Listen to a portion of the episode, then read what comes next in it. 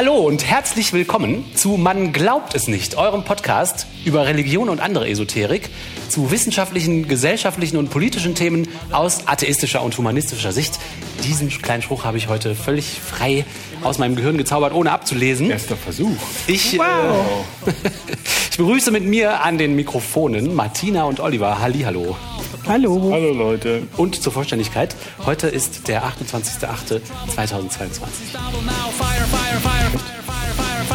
Schon. Habe ich ausgerechnet mit meinem Sextanten und einem Fernrohr. Kepler half mir dabei. Ja, wir haben ja schon oft über sexuellen Missbrauch in der katholischen Kirche berichtet. In den Pfarreien, in den Bistümern, in den kirchlichen Orden. Aber in den letzten Monaten sind eine ganze Reihe von Verbrechen bekannt geworden aus einem weiteren Zweig der katholischen Kirche, nämlich Organisationen wie dem Lateinamerika-Hilfswerk äh, der katholischen Kirche in Deutschland, Adveniat. Habt ihr das schon mal gehört? Ja. Nee. Da versammeln die immer für so um Weihnachten. Genau, da wird zu, zu Weihnachten gesammelt, dem päpstlichen Kindermissionswerk, die Sternsinger, der apostolischen Schönstadtbewegung aus Koblenz und dem Kolpingwerk. Und äh, das sind ja alles bedeutende katholische Organisationen und deshalb habe ich mir gedacht, dass ich mal in einer lockeren Folge darüber erzählen werde, was da so losläuft. Ne? Das macht keinen Sinn, ne? aber ihr wisst schon, was ich meine. Wir sind ja mehrfach darauf hingewiesen worden, dass es angemessen wäre, bei solchen Segmenten eine Triggerwarnung voranzustellen.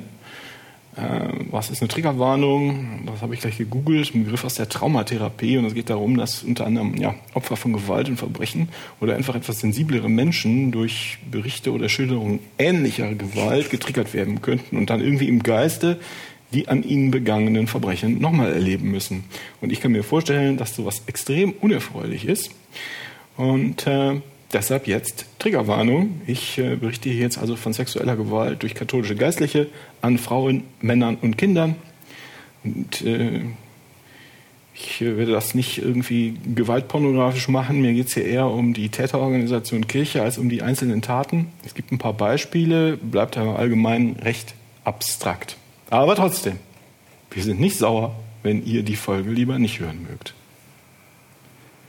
So ja, vor ein paar Wochen gab es ein paar Artikel zur Lateinamerika-Mission Adveniat, insbesondere deren Abteilung Fidei Donum in den katholischen Medien und auch einzelne Berichte in den Mainstream-Medien.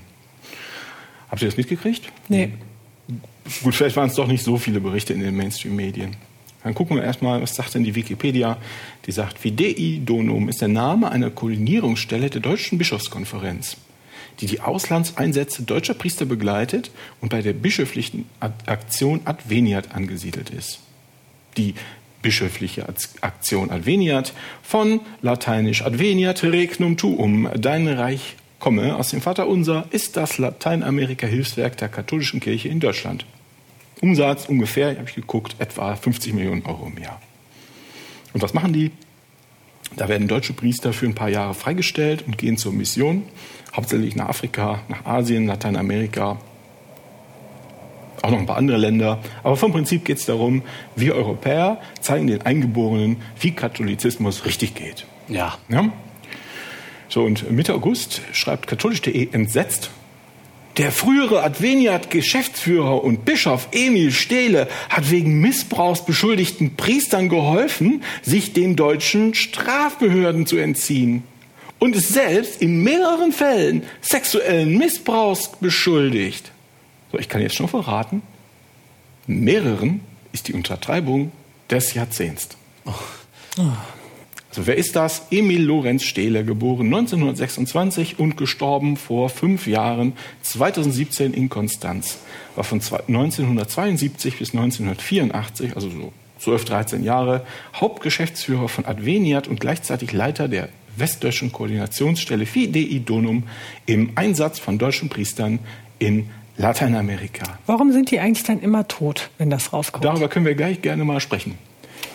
Bis zu seiner Emeritierung im Jahr 2002 war Stehler der erste Bischof der 1987 gegründeten Diözese Santo Domingo de los Colorados. Gut, um den geht's jetzt.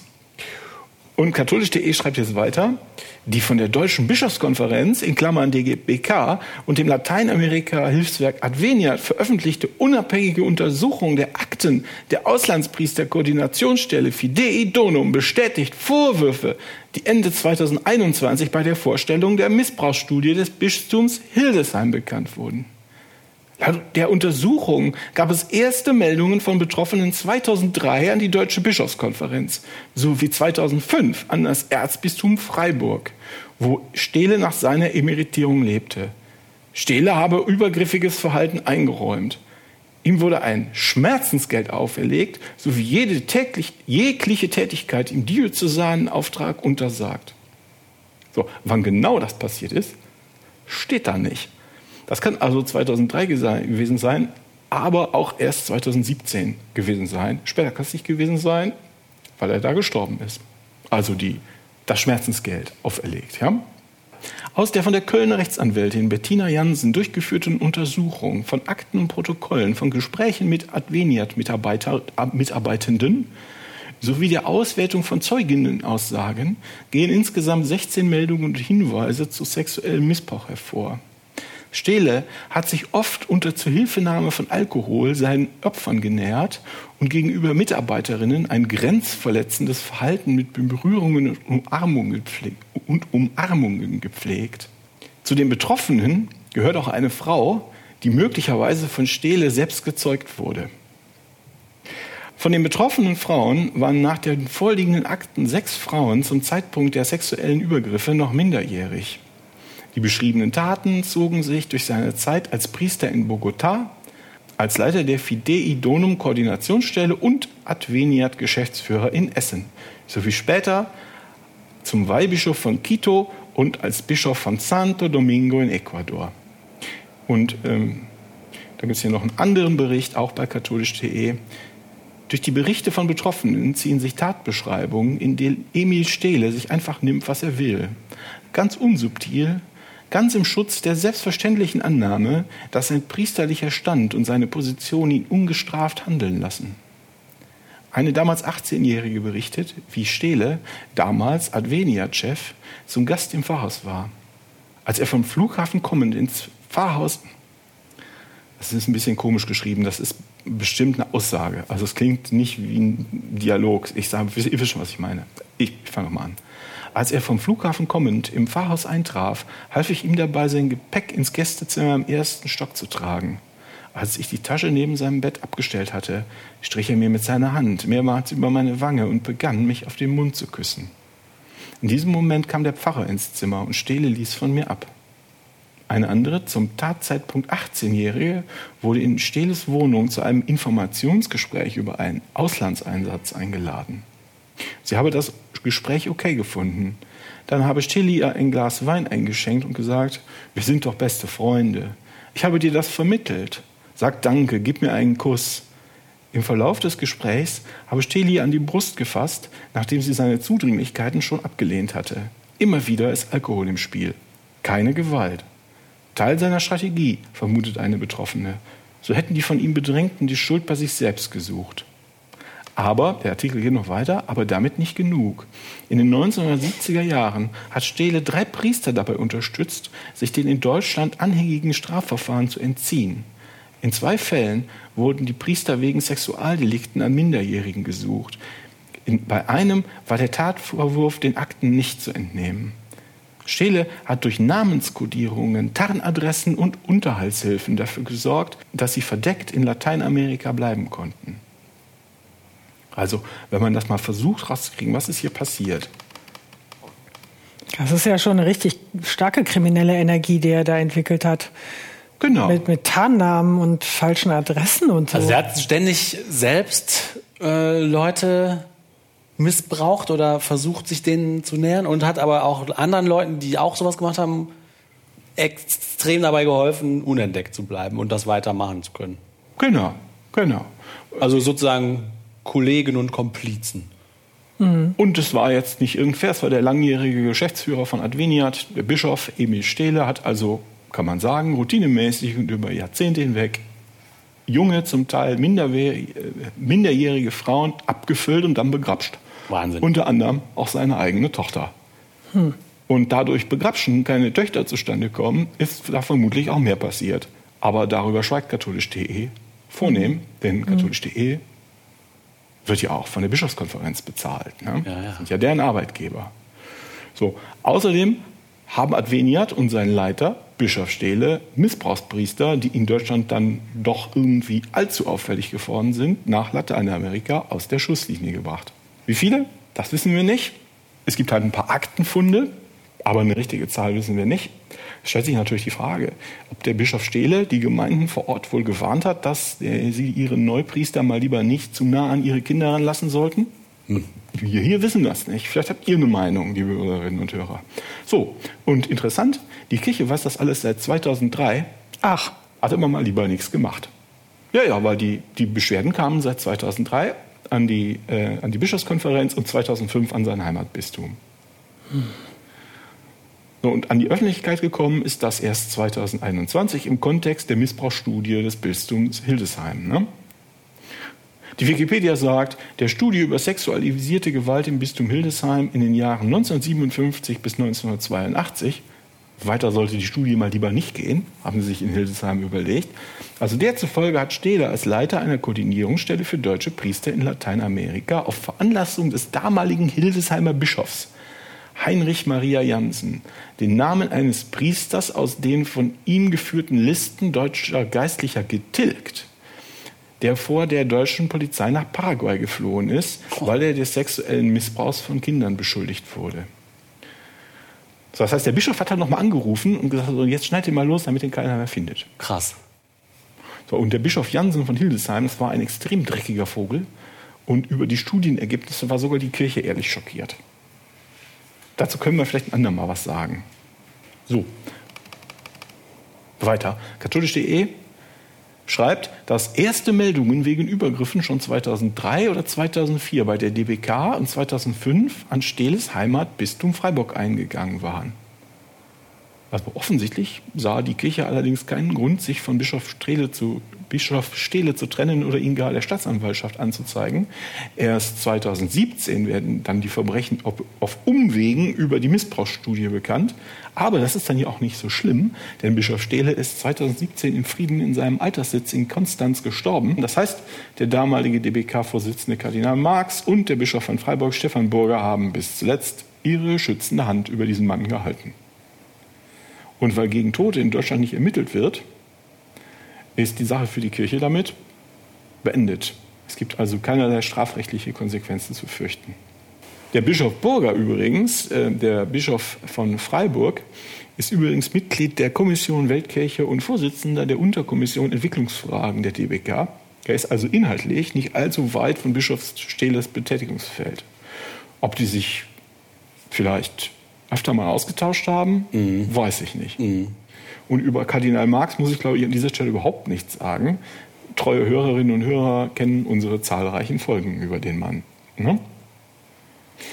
Was mir noch aufgefallen ist hier zu der Untersuchung, die jetzt hier auch beschrieben wird, das ist mal wieder nur Aktenstudium. Äh, das heißt, die Zeugenaussagen sind auch, so wie ich das verstanden habe, die Zeuginnenaussagen sind auch alt. Das ist wieder von der Kirche selbst beauftragt worden und so ist die äh, Studie halt auch auf ihre Kooperation angewiesen, aber immerhin angeblich in Anführungsstrichen unabhängig. Und trotzdem haben sie offensichtlich Taten gefunden, die über Jahrzehnte gingen. Und wie hoch das Dunkelfeld ist, kann ich da nicht sagen. Dann gibt es aber noch einen anderen interessanten Artikel, auch bei katholisch.de. Katholisch.de ist jetzt sauer, ja? Das haben die sich so nicht gedacht. Und jetzt ist es ein bisschen wild. Da steht die ungewöhnliche Bischofsweihe. Weihbischof in Quito und gleichzeitig Adveniat-Chef in Deutschland wird im Licht der nun vorliegenden Erkenntnisse fragwürdig. Im Vatikan will man jedenfalls nichts geahnt haben. Akteneinsicht wurde dort nicht gewährt.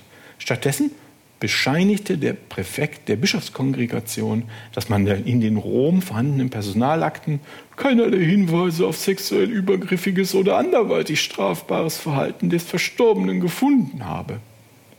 Das muss man glauben. Unabhängig prüfen lässt sich das nicht. Und schon beim Aktenbestand, der für die Untersuchung vorliegt, wird eine sehr selektive Aktenführung durch die Gutachterin vermutet. Eine Betroffene wirft die Frage auf, ob die Ernennung zum Bischof der Vertuschung durch höchste kirchliche Stellendienste. Denn mit der Bischofsweihe verliert der bisher zuständige Ortsbischof seine Durchgriffsmöglichkeiten. Ja, weil, also die also, haben den zum Bischof gemacht, damit der nicht mehr weiter verfolgt werden kann? Das äh, vermute ich, wirft, das ist die Frage, die eine Betroffene aufwirft. Ja. Ne, dann hat er sein eigenes Refugium und kann diesen, ähm, diese, diese Pipeline von Pädopriestern aus Europa nach Südamerika machen, ohne dass irgendjemand beaufsichtigt, mhm. die aus dem Weg schaffen. So, bei katholisch.de, also das sind eigentlich die guten Katholiken. Ne? Die, wo, das sind, die finden ähm, die finden halt äh, Kinderfickerei total doof und wollen, dass sie das nicht machen. Ja. ja? Ähm, aber die sind halt schon von den Bischöfen angestellt und weil es kirchliche Arbeitsrecht gilt, dem Moment, in dem die was Kritisches sagen, fliegen die raus. Mhm. Deshalb sind die sehr vorsichtig und formulieren dann immer nicht so, ja, das kann ja wohl kein Zufall sein, ne, sondern sagen, eine Betroffene wirft die Frage auf, das kann doch wohl kein Zufall sein. Ja. Das machen die immer so. Ja. ja. das machen die immer so. Aber wer das einfach nur liest, versteht, was gemeint ist. Aber der Wölki, wenn er das liest, kann er nicht beim Betzing anrufen und sagen, feuer den mal, der hat geschrieben, ich bin Kinderficker. Ja, ja. Weil hat er nicht, genau genommen. Also, aber vielleicht mal zurück. Also, diese Vermutung wäre, der Betroffenen, Bischof Stehle beschützt Missbrauchspriester und Papst Johannes Paul beschützt Bischof Stehle. Sollte das so gewesen sein, was wir nicht beurteilen können, ich kann das nicht beurteilen, da geht es sicherlich nicht nur aus drei aus der Schusslinie gebrachten Priestern, sondern um ein routiniertes System. Mhm. Ne? Martina, du hast es schon gesagt, Geheimdienstmittel de facto, Namenskodierungen, Tarnadressen, Unterhaltshilfen, das kennt man sonst aus dem Kino. Ne? Mhm. Ja, ja, das wäre schon komisch, wenn er das so für eine Person dann macht. Wenn so. er einmal weiß, wie es geht. Ja, ja. Ja, und man braucht da ja auch ein bisschen Know-how und Kontakte und alles. Ja, und wie, äh, also wie ändert man so einen Namen? Das ja. ist ja schon kompliziert. Ja, ja. Ja, dazu geht auch katholisch.de noch weiter, ist dann allerdings sehr vorsichtig formuliert und sagt, die Rechtsanwältin Jansen geht von einem Dunkelfeld aus. Mhm. Nach den Ergebnissen der Aktenuntersuchung ist es möglich, dass weitere sexuelle Übergriffe durch Stele gab. Auch kann es durchaus seiner Stelle weiteren Priestern in Lateinamerika zur Tarnung verhalf, was aber in den Akten, weil heikel, nicht dokumentiert war. Mhm. Also wir wissen das ja immer wieder, wenn wir uns damit beschäftigen. Die RKK hat über Jahrzehnte ihre Akten frisiert und allerspätestens, ich glaube, das hast jetzt du mal gesagt, Martina, hat das in, in eine Zeugenaussage dazu gefunden, dass sie stolz darauf waren, äh, spätestens bei der Pensionierung der entsprechenden Priester dann die Akten gereinigt zu haben. Das aber die Akten, ich meine, die Akten, die Akten, ich würde das auch nicht in meine eigene Akte schreiben. Heute habe ich wieder jemandem unter falschen Namen äh, geholfen. Also Nein, aber wenn, ähm, wenn du Schuldirektor wärst oder irgendwas, ja, und Leute beschweren sich, sagen, der Lehrer hat mich sexuell missbraucht. Dann, was du machen musst in dem Moment, ist die Staatsanwaltschaft anrufen und dann schreibst du das natürlich in die Akte. Ja, ja, klar. Mhm. So. Und das haben die Leute 2003. Ja. Aber es sieht ja so aus, als ob, so wie wir die RKK kennen, dann sind das, was die Rechtsanwältin Jansen hier gefunden hat, das muss irgendwie übersehen worden mhm. sein, dass sie ja. das nicht gelöscht haben ne, oder äh, rausgenommen haben. Ja. Und dann gegessen oder was auch immer geschreddert haben. sonst machen sie es immer schön. Ich habe jetzt hier noch einen, einen Absatz, wieder von katholisch.de. Also die haben die konnten das gar nicht fassen und schreiben, der Fall Stehle zeigt exemplarisch Täterstrategien und Ermöglichungsbedingungen, und Ermöglichungsbedingungen für Missbrauch in der Kirche. Ein charismatischer Priester weiß um seine Unangreifbarkeit, um Tabus und Machtungleichgewichte. Alles so ausgeprägt, dass es für diese Strategie nicht sonderlich viel strategisches Handeln brauchte. Zugleich weiß er auch, aus seinem eigenen Vertuschen von Taten anderer Priester, um die Mechanismen die Täter schützen. Kann er also quasi auch selbst von mhm. profitieren. Ja, was, was meint ihr denn? Äh, Müssen wir noch viel zu sagen? Wenig überraschend, meine ich dazu. Das ist eine Organisation, wo es möglich ist, sowas zu machen, wo es möglich ist, selber zu missbrauchen, anderen Missbrauchstätern mit einem Netzwerk zu helfen, in anderen Ländern unterzutauchen, sich die Leute so zurecht zu befördern, dass man nicht mehr groß kontrolliert wird. Das ist so ein, die katholische Kirche scheint eine Organisation zu sein, in der man sich so eine Ecke raussuchen kann und da einfach machen kann, was man will.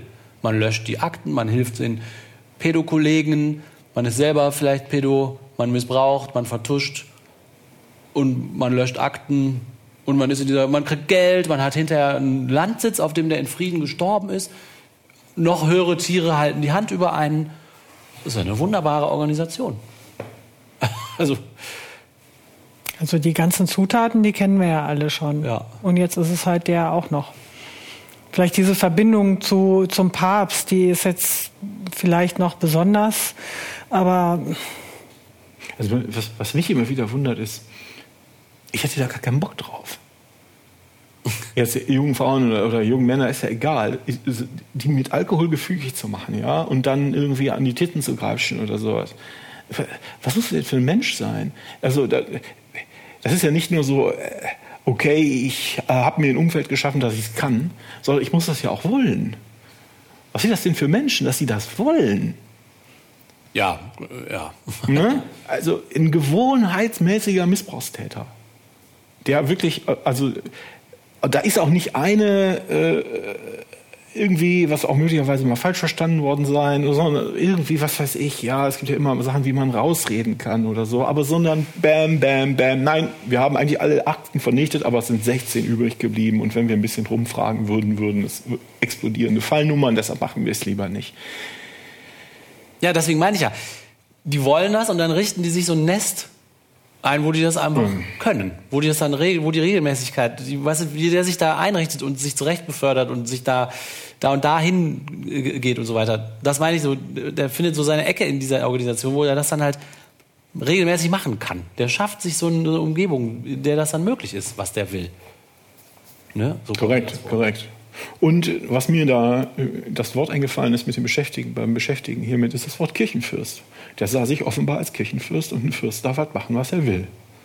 Und die Kollegen und vielleicht sogar der Vatikan sahen ihn auch als Kirchenfürsten und haben ihn jahrzehntelang geschützt. So ja. wie er dann auch wieder seine mhm. fürstliche Hand über Kollegen geschützt haben, die pädokriminell waren. Ja. Und jetzt ist es irgendwie über Umwege, über diese Missbrauchsstudie ans Licht gekommen, ist alle total schockiert. Mhm. Na, alle wahrscheinlich nicht, sondern katholisch.de. Ja, das stimmt. Die anderen sind, oh Mist, das haben sie es auch gemacht. Genau, die sind wieder Mist.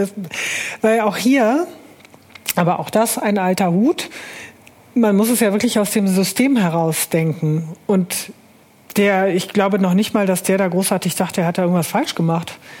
Also er ist nee, doch ein toller, er ist doch ein toller, mächtiger Mann. Und dann diese jungen Frauen, natürlich wollen die ihn alle. Und dann trinkt man halt was, ist doch nett und so. Dieses Zitat ne? sagt das auch, ne? Ich habe dir doch den Job besorgt und wir sind doch beste Freunde. Ja, jetzt, das ist so eine, ja, das ist doch gar nicht so. Darf ich doch auch. Äh, ja, so diese, ne, also das ist ja wird ja auch stark thematisiert jetzt durch MeToo und so weiter. Also dass jetzt diese Einstellung jetzt vor allen Dingen bei Männern, ich glaube hetero und homosexuell ist wahrscheinlich e-, egal, beides, irgendwie so da ist, so ich habe Macht, ne, ich äh, kann darüber jetzt verfügen über diese Menschen. Ja. Die sind mir sogar noch was schuldig, ne? Ich habe den. Genau, ich habe sogar das Recht. Ne? Ich habe das, das Recht ne? darauf. So und ne, also das gibt es und diese Seilschaften. Ja. Mhm. Ne, das, die, da, da, darüber wird man befördert, wenn man gemeinsame Leichen äh, im Keller hat. Ne, das ist ja auch so eine alte mhm. Geschäftsstrategie. Ne, dann geht man zusammen in Puff. Auch im Sport und so gibt's mhm. das ja, in Unternehmensberatung gibt's das, in den Investmentbanken. Da hat man gemeinsam eine Leiche im Keller und dann ist man eine verschworene Gemeinschaft und dann befördert man sich gegenseitig und spricht nicht darüber. Wahnsinn. Also das sind alles, deswegen, also ich glaube noch nicht mal, dass das ein besonders schlimmer, schlechter Mensch sein müsste, sondern halt einfach so ein Arschloch, der es halt so gemacht hat, wie das Umfeld es auch mal wieder erlaubt hat. So. Wir hatten doch auch hier schon irgendwelche äh, Priester, die dann ihre jugendlichen Begleiter einfach auf Feten mitgebracht haben. Und ja. alle haben da nett Hallo gesagt. Und sich damit sogar geprahlt haben. Ja. Guck mal, welchen hübschen Ist doch normal. Haben, so, ne? Ja, so. Und dann war das für alle irgendwie normal, dass man da mit dem da so rumreist. Hat keiner was gesagt. Ja, wie so eine Trophäe. Un unmöglich, Un äh, unfassbar. Dazu kommt hier, also mich hat auch das, also diese, dieser Kirchenfürst ist mir zum einen äh, sofort erschienen, ja, beim Beschäftigen mit dieser Sache und zum anderen hat mich dieses Verschieben, dieses systematische Verschieben von Pedopriestern nach Südamerika an die Zeit nach 45 erinnert, als die Kirche ja so massenhaft katholische Nazi-Größen nach Südamerika mhm. geschmuggelt hat. Ja. Über, mhm. Ich glaube über Österreich, ich weiß das gar nicht mehr, über die Alpen nach Italien und dann auswärts. Mhm. Und das ist dann ja ein erprobtes Verfahren. Ne? Warum sollte man das ändern? Das haben wir noch, das machen wir weiter so. Ja, aber ganz ehrlich, wenn man nach einer Lösung sucht, wenn man sich nicht mit dem Thema auseinandersetzen will, einen Skandal vermeiden möchte, natürlich versetzt man die ins Ausland. Das würde doch, das ist doch, ist doch das Erste, was einem in den Kopf kommt. Gerade wenn man es auch machen kann. Also damit ist man das Problem jetzt erstmal los. Ne? Also das ist nicht schön und auch völlig unmoralisch und verbre verbrecherisch, aber das ist der einfachste Weg. Ja. Und die Gesellschaft räumt der Kirche immer noch diese Macht ein, diese, diese, den Vertrauensvorschuss, diese Sonderrechte.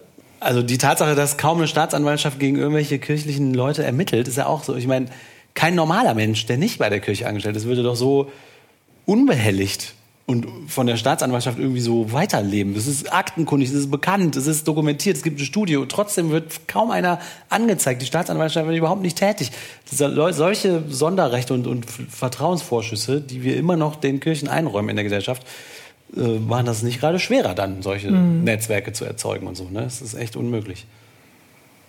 Ja, und immer noch verzögert die Kirche also Aufklärung nach Kräften. Ja. Mindestens bis zur Verjährung, lieber bis zum Tod der Täter. Das kommt immer erst raus, wenn die gestorben sind. Gott sei Dank ist es verjährt. Und das ist ja noch gar nicht so lange her. Ne? Die Leute haben sich, wie die Frauen haben sich 2003, 2004, 2005 beschwert. Das mhm. ist jetzt ja noch nicht so, dass wir sagen können, ach, das war in den 50ern. Mhm. Damals gab es noch keine Moral, die gab's, war nicht erfunden. Ne? Deshalb durfte man da machen, was man wollte. also, das keine, die weiße schon, alte Männer. Äh, schon betrifft. Quatsch damals, aber ähm, das ist jetzt ja noch nicht lange her. Ne? Die haben den in Ruhe sterben lassen und jetzt ließ sich das nicht mehr verhindern, ja. dass das rauskam. Ja. Und die, die jetzt noch am Leben sind und das machen oder gemacht haben, ich kenne ja keinen Grund, warum, kein Argument dafür, dass der Missbrauch aufgehört hat. Genau. Die werden dann auch in Ruhe verjährt, die Täter. Mhm. Und damit sind wir wieder am Ende einer Folge von Man glaubt es nicht, eurem Podcast zu Religion und anderer Esoterik, zu wissenschaftlichen, äh. politischen und gesellschaftlichen Themen aus atheistischer und humanistischer Sicht. Wir freuen uns, dass ihr uns zuhört. Wir würden uns noch mehr freuen, wenn ihr uns auch weiterempfehlt und gute Bewertungen auf Spotify, iTunes, Apple, Google oder wo immer ihr uns zuhört gebt. Auf YouTube könnt ihr Kommentare loswerden, auf unserer Webseite auch. Und wir sagen Dankeschön und bis zum nächsten Mal. Ciao. Tschüss. Ciao, Leute.